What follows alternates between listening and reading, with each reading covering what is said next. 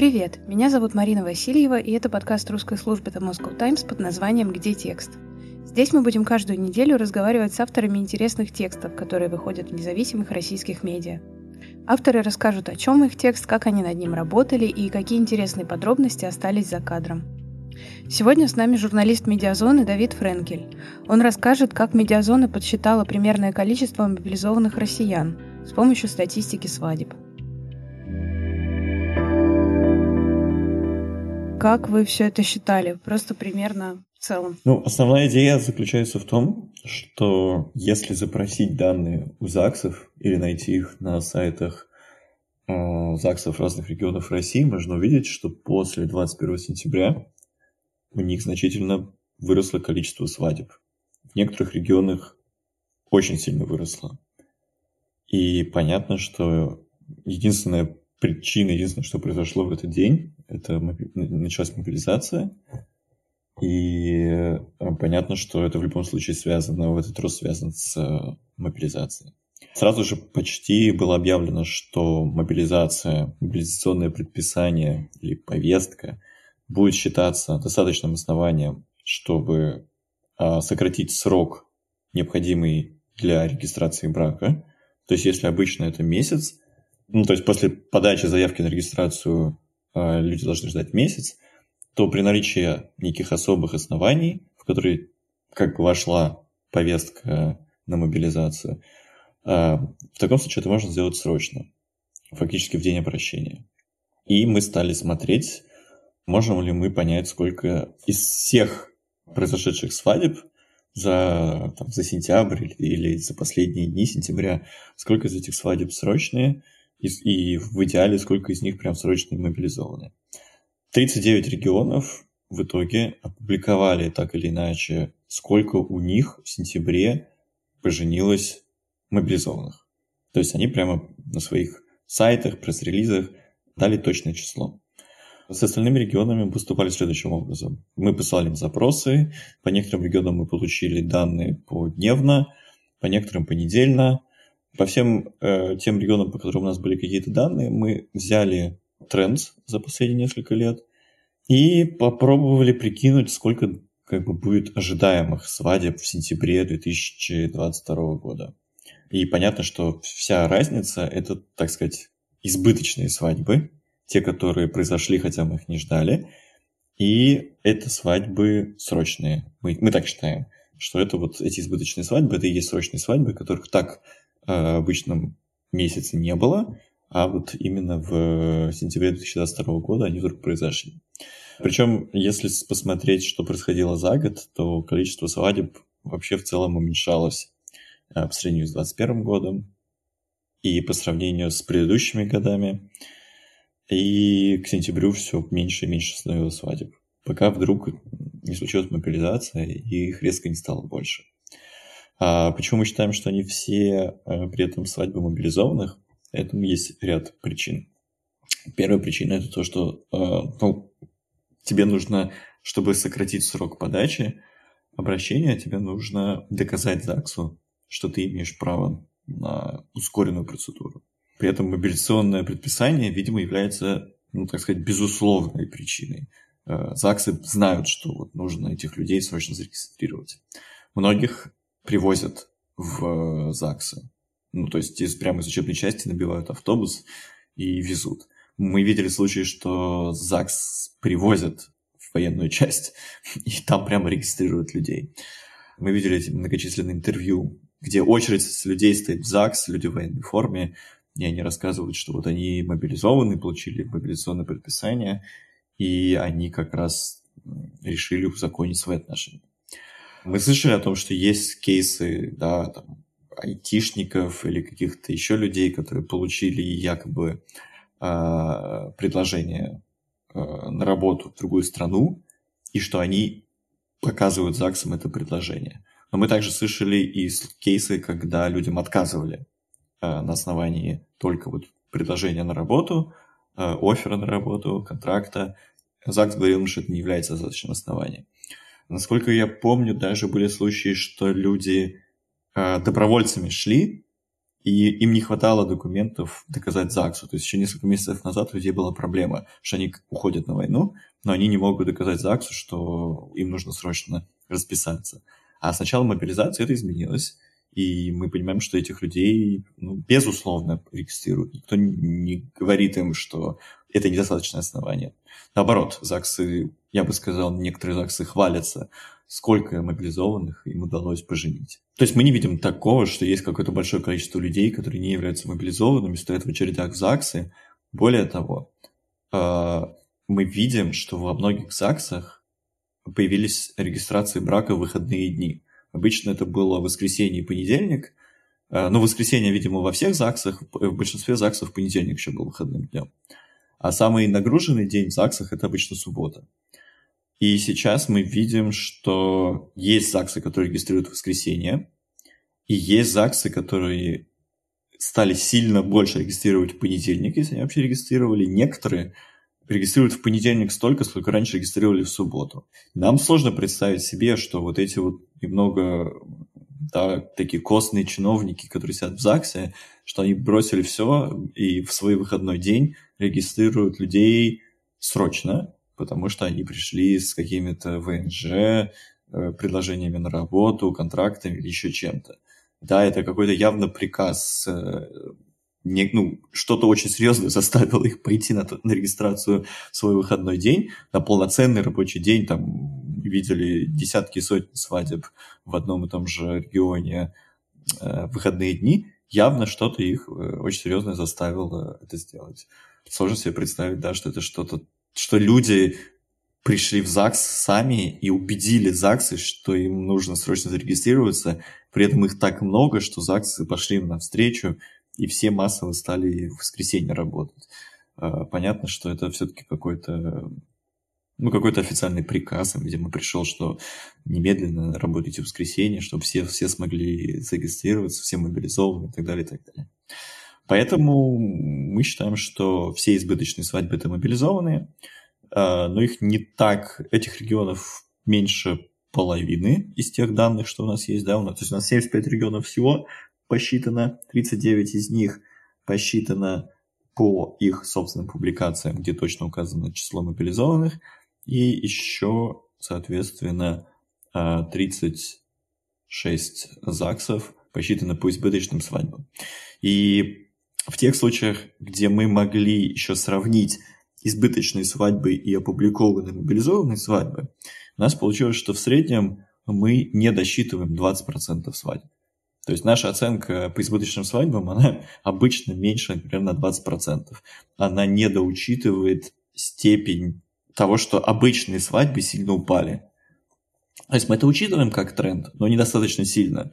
И поэтому, видимо, Э, на большом количестве регионов э, у нас недооценка где-то на 20% получается. То есть мы даем меньше мобилизованных, чем в этом сообщают сами ЗАГСы. Дальше нам необходимо было как-то конвертировать поженившихся мобилизованных с тем, сколько всего людей призвали. А для этого мы сделали следующее предположение, что люди, которых мобилизуют, и они женятся, они не находят себе пару моментально из ниоткуда. Это люди, у которых есть кто-то, кого они могут найти для того, чтобы сделать такой серьезный шаг, чтобы зарегистрировать брак. Что это кто-то, кого они знают, и, видимо, с кем они находятся в более-менее долгосрочных отношениях.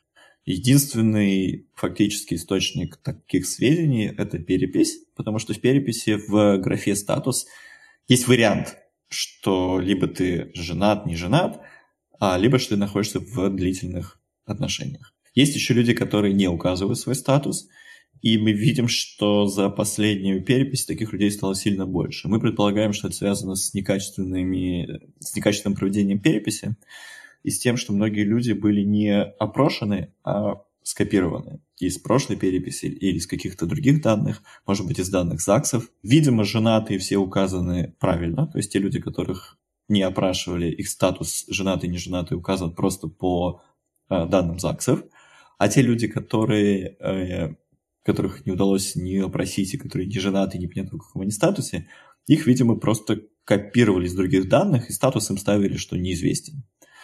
А, видимо, те люди, которые были там пожилые или еще что-то, и указывали, что они в длительных отношениях, они, видимо, умирали, а люди, которые за последние 10 лет с последней переписи стали совершеннолетними, и их статус стал, ну, то есть их стали спрашивать про статус, его взять было неоткуда, им поставили без статуса.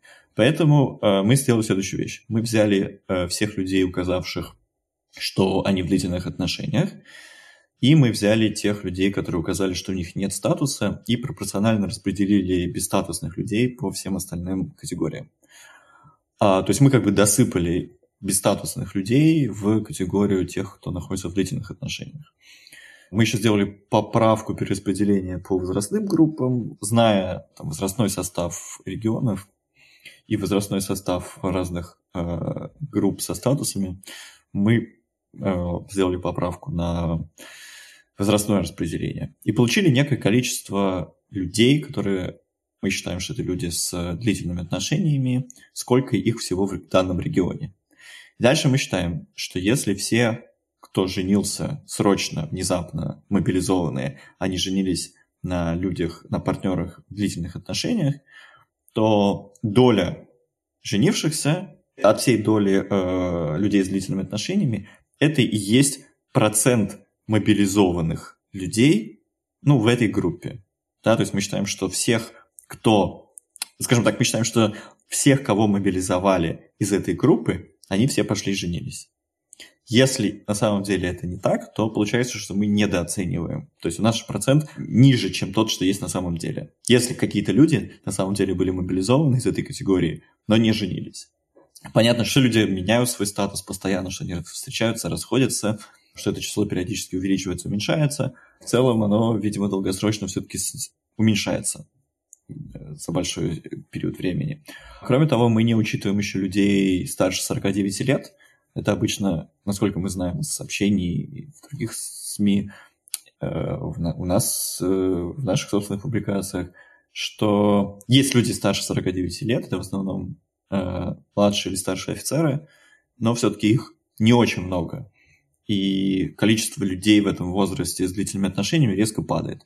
Поэтому мы их не брали, мы брали от 18 до 49 лет, и в основном, насколько, если они путают, где-то после 20 и вот почти до самого конца, до 40 с чем-то, а, примерно одинаковое распределение, сколько людей, сколько приходится на эти возрастные группы людей с длительными отношениями. То есть есть несколько факторов, почему наша оценка должна быть занижена. Мы не учитываем старше 49 лет, мы не учитываем тех людей, которые были в длительных отношениях, но не женились и так далее. В итоге, если так прикинуть на пальцах на цифру какие-то выдуманные цифры, то если у нас есть 100 браков срочных, избыточных, или, или ЗАГС сообщил в регионе, и в этом регионе, по данным переписи с нашими поправками, 10 тысяч э, людей с длительными отношениями, значит, мы считаем, что процент мобилизованных 1%. 100 на 10 тысяч – 1%. Э, и мы говорим, что следующее предположение – это то, что мы не видим чтобы военкоматы значительно различали людей по разным категориям с целью призыва. Что людей женатых или неженатых призывают больше или меньше. Есть какие-то э, есть какое-то отличие в возрастных группах, но именно в статусе мы явно не видим никакого различия. Мы видим, что призывают и многодетных отцов, и одиноких людей, и всех подряд. А, поэтому мы считаем, что примерно эта доля мобилизованных, которые мы посчитали из людей в отношениях, она примерно одинакова вне зависимости от того, в каком статусе человек находится. Женат, холост, в отношениях, э, без статуса, неважно. Примерно одинаковая доля. Соответственно, мы используем этот наш посчитанный процент на количество подходящих нам в регионе мужчин. То есть мужчин 18-49 лет в, этом реги... в каждом регионе. И таким образом мы можем прикинуть количество мобилизованных от, всей, от всех мужчин в этом регионе, просто использовав тот же самый процент на, уже не на группу в отношениях, а на группу всех, всех мужчин. Таким образом, мы получили оценку да, в 400, примерно 30 тысяч человек, ну, то есть больше 400 тысяч человек, если взять по всем, по всем 75 регионам, по которым у нас есть данные. примерный процент мобилизации по этим регионам в среднем один, ну, полтора процента, 1,56. Если затем экстраполировать это на всю страну, то есть на те регионы, по которым у нас нет данных, то это будет где-то около 500 тысяч, да, 490, но, опять же, это все оценка, поэтому можно сказать, что по известным регионам больше 400 тысяч, а по всей стране, видимо, что-то около 500 тысяч. Наш, это, это наша оценка. И, как я уже сказал, да, есть множество факторов, каких людей мы не учитывали, и поэтому эта оценка занижена должна быть. Но есть и множество людей, которых мы могли недоучесть и, и, или переучесть, и, соответственно, трудно да, предположить, э, кто кого насколько сильно компенсирует. Ну, вот примерная оценка именно такая. То есть, получается, вы составили пропорцию. Я как раз недавно маме пыталась объяснить, как вы это считали, и объяснила, что это такая пропорция, где мы знаем число людей в отношениях, от него какое-то число людей, которые женились и считаем их мобилизованными, и знаем число мужчин, которые подлежат призыву, и как бы X у нас остается число тех, кого реально призвали. Да, именно, ну, именно так. Весь фокус был только в том, чтобы собрать данные и ну, что, и прикинуть вот это вот, вот это вот количество э, женившихся и количество э, людей в отношениях. Да, в остальном все так. И в итоге получилась цифра, которая в полтора раза больше, чем та, которую заявляли власти. Да, по крайней мере, мы точно можем сказать. То есть очень сложно говорить там в полтора раза или какое-то другое количество раз, потому что это оценка, но мы точно можем сказать, что больше. Совершенно точно больше. Слишком много мы видим свадеб, Э, чтобы говорить, что уже к там, началу октября э, было, скажем так, к началу октября уже столько женилось избыточно людей, или даже просто конкретно мобилизованных людей, чтобы говорить о том, что к концу октября планируют призывать всего 300 тысяч. Явно либо уже 300 тысяч призвали к началу октября, либо около того. То есть это явно э, речь идет о сотнях тысяч людей, и это явно больше, чем то, что власти заявляют.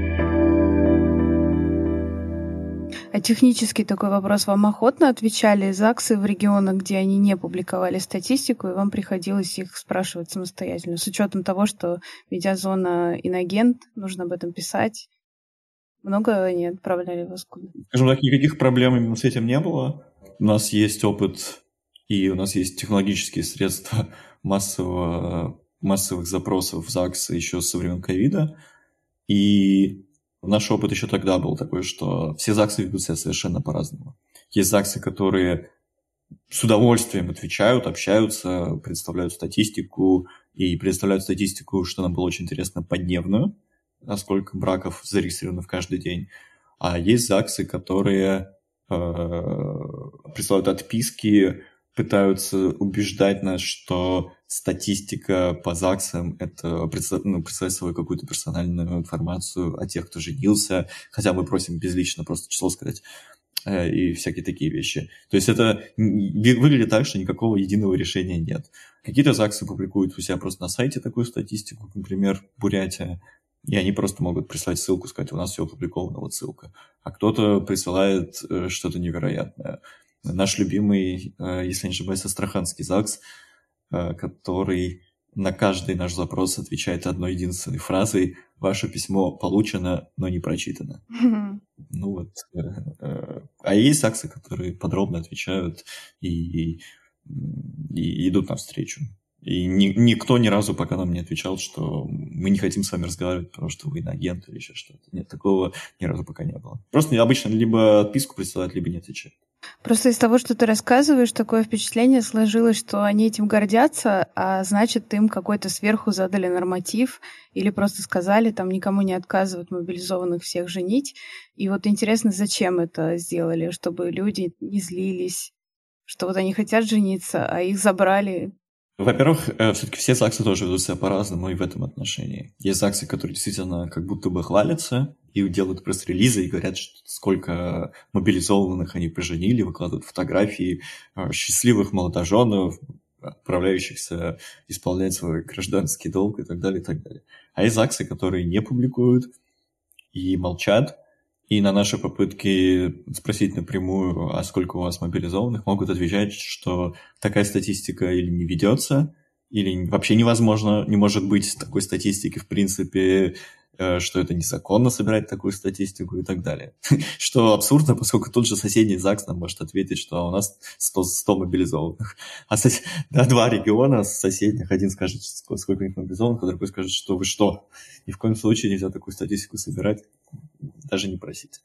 А, поэтому все ведут себя по-разному, но очевидно, что да, что всем, видимо, прислали, прислали разнарядку всех э, женить срочно.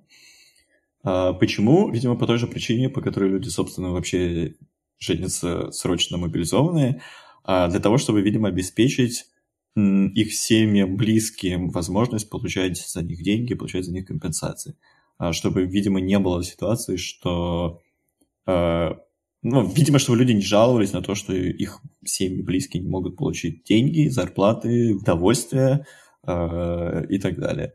То есть для этого они, собственно, идут жениться, чтобы кто-то был кто-то э, на, в тылу, кто мог бы получать их э, деньги, э, зарплату или компенсацию за их там, гибель, а, а разрешают и срочно просят это делать именно для того, чтобы они не жаловались. Думаю, что так.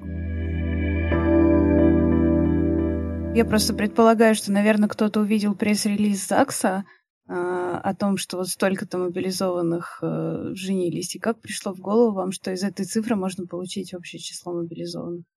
А, есть такой регион, который я уже сказал, это Бурятия. Это уникальный регион в стране. Уникален он тем, что его ЗАГС публикует статистику каждый день о регистрации актов гражданского состояния. То есть он каждый день публикует, сколько в Бурятии умерло, родилось, женилось и развелось. И это уникальная ситуация. Вообще в мире много где можно такую, такую статистику найти, то есть разные страны публикуют ежедневную статистику или хотя бы еженедельную. По-моему, э, например, смерти, когда мы изучали коронавирус, то есть некий стандарт публикации, если не ошибаюсь, это неделя. То есть многие страны публикуют раз в неделю, сколько у них э, вот, актов гражданского состояния. А в России такой регион один, это Бурятия, и он публикует каждый день. Поэтому к нему пристальное внимание всегда было, и по коронавирусу всякие волны по нему можно было смотреть еще до того, как Росстат опубликует там итоговую статистику. А тут стали следить за... Ну, в первую очередь, следили за смертностью, потому что очень много э, военных из Бурятии просто погибло на войне. И следили за ними поэтому пристально. А, и когда началась мобилизация, да, многие на самом деле заметили, что в Бурятии резко выросло количество браков.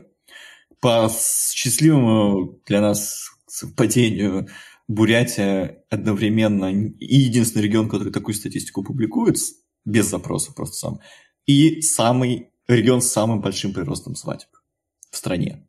То есть было трудно на их примере не заметить такой колоссальный всплеск свадеб. И я, честно говоря, не помню, публиковала ли Бурятия количество мобилизованных, но э, мы, мы зацепились точно не за пресс-релиз, мы зацепились именно за э, всплеск, когда прямо после 21 сентября в несколько раз выросло количество свадеб моментально.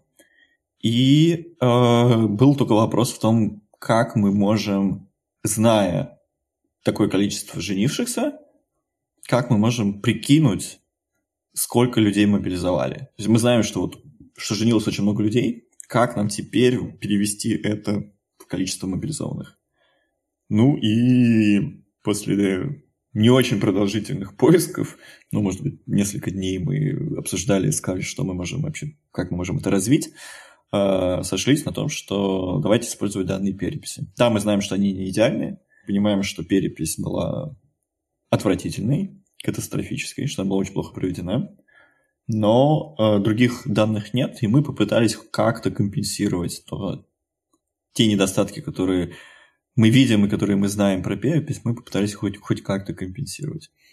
А, ну, в любом случае, да, речь идет про оценку, поэтому тут немножко, наверное, наша ошибка, что мы не очень внятно, наверное, объяснили, что не нужно буквально воспринимать число там 492 тысячи, что нужно это воспринимать именно как 500 тысяч. В заголовке мы это написали, что около полумиллиона, но все равно в данных на карте, в мультитексте у нас все-таки указывается в тысячах, и люди считают, что, о, это очень точная оценка, так и есть, и ищут какие-то места, где мы, где мы могли бы ошибиться там на несколько тысяч. И это, наверное, наша вина, что мы недостаточно хорошо объяснили, что это неправильный подход. Тут может быть разброс, э, ни о какой точности в тысячу не, речь не идет.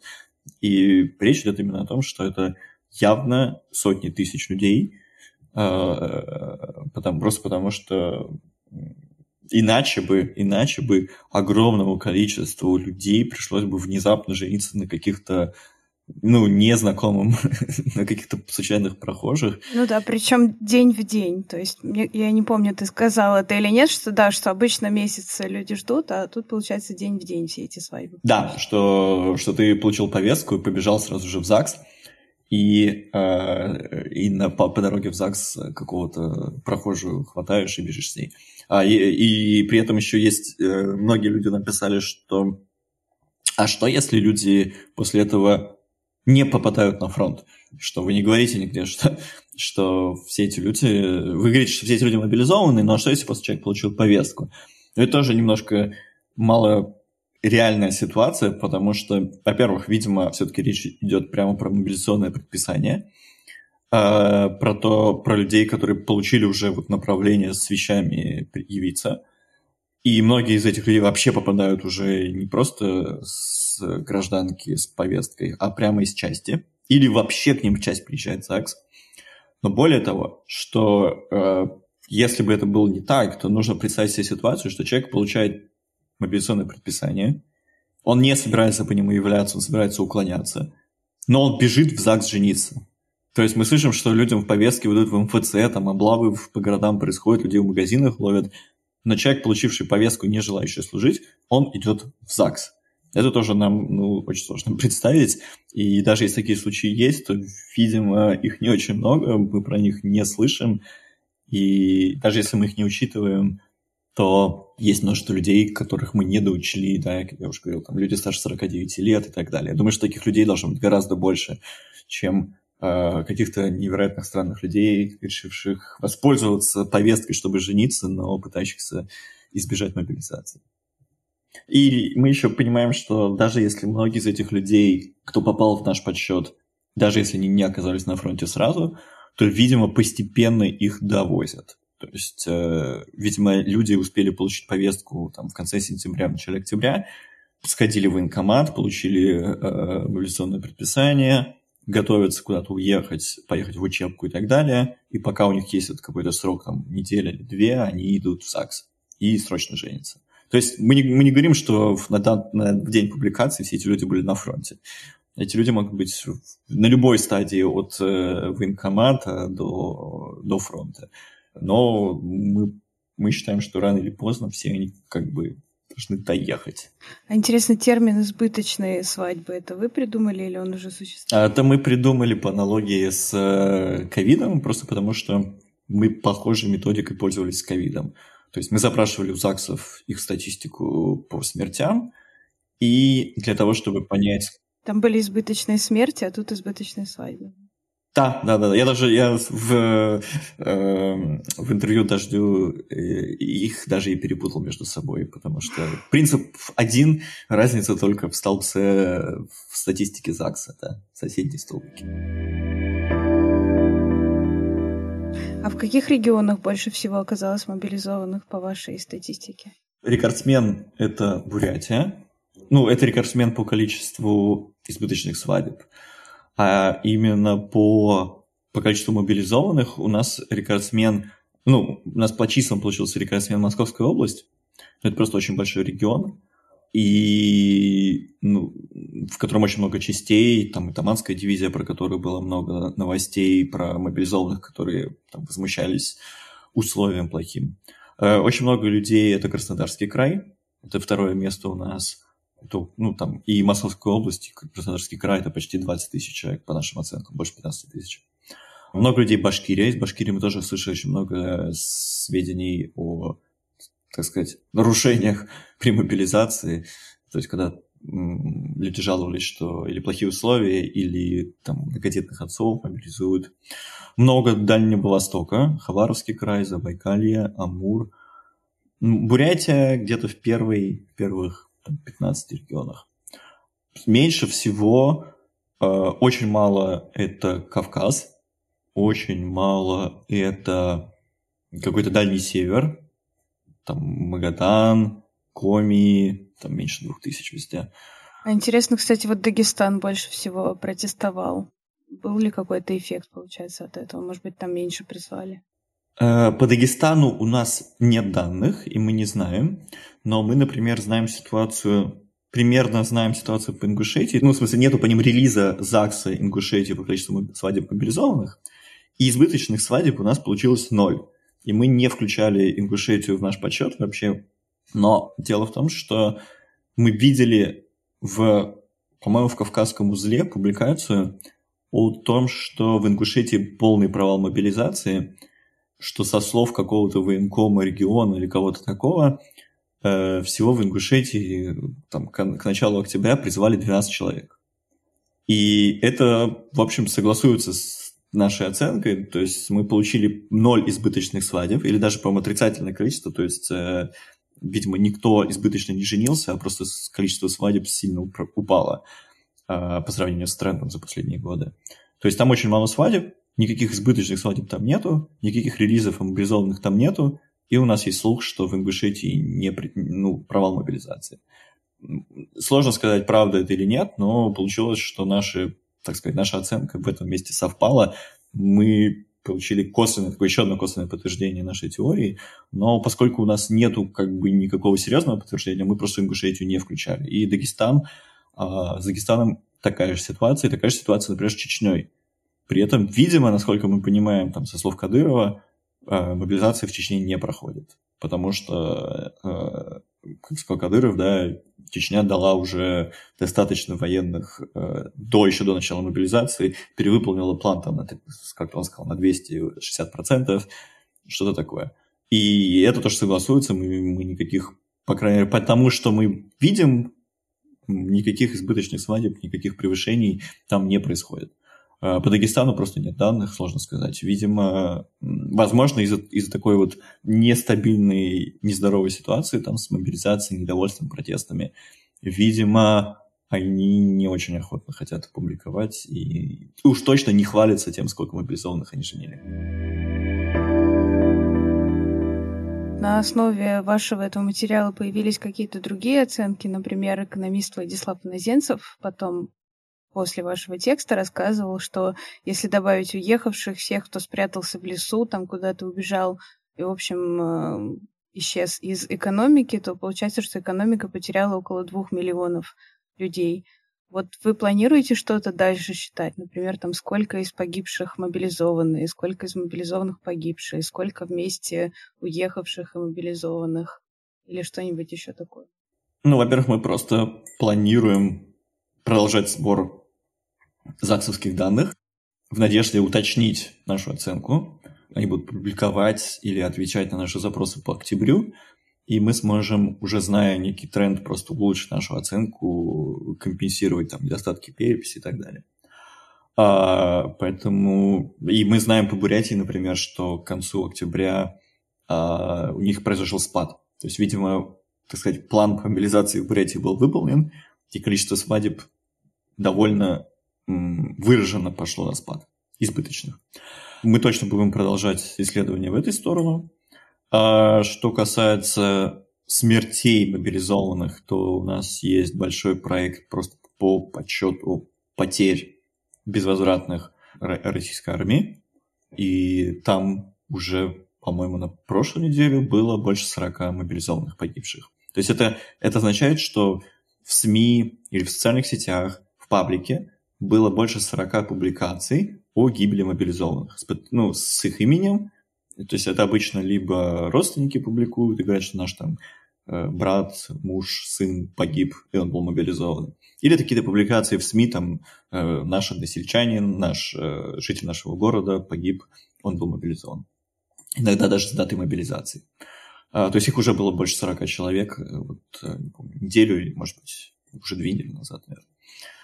А, их число постоянно растет.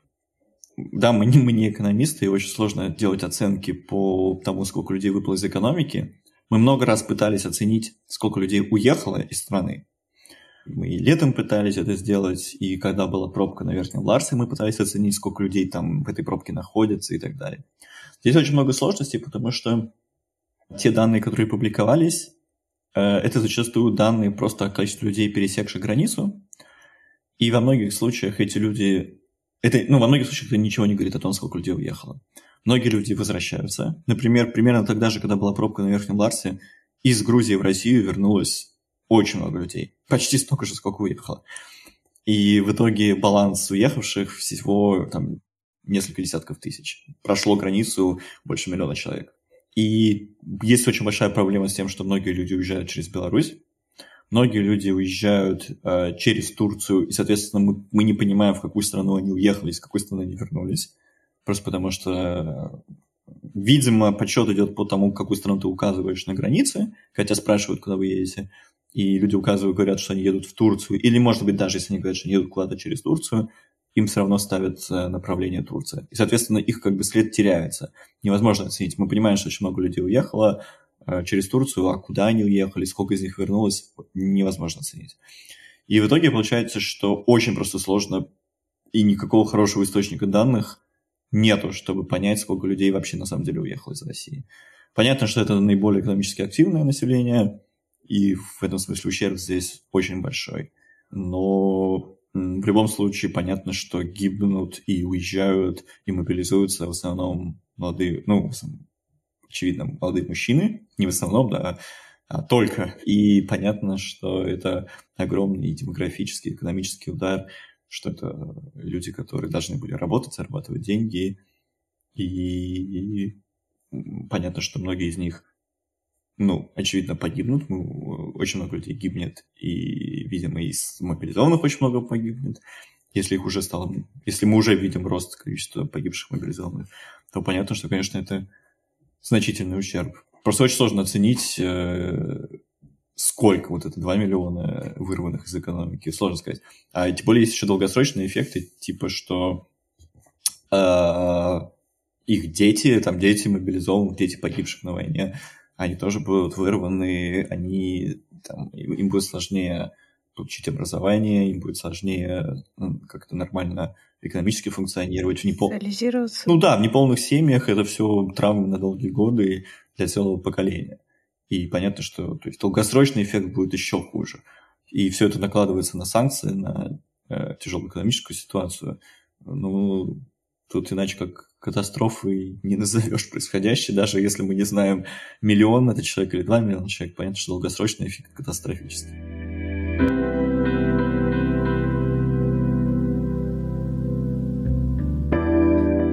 Спасибо, что слушали нас. С вами был подкаст «Где текст?». Подписывайтесь на нас везде, где вы слушаете подкасты. И напомню, что если вы автор или редактор интересного журналистского текста и хотите нам о нем рассказать, пишите нам на почту mv.sobaka.themoscowtimes.com.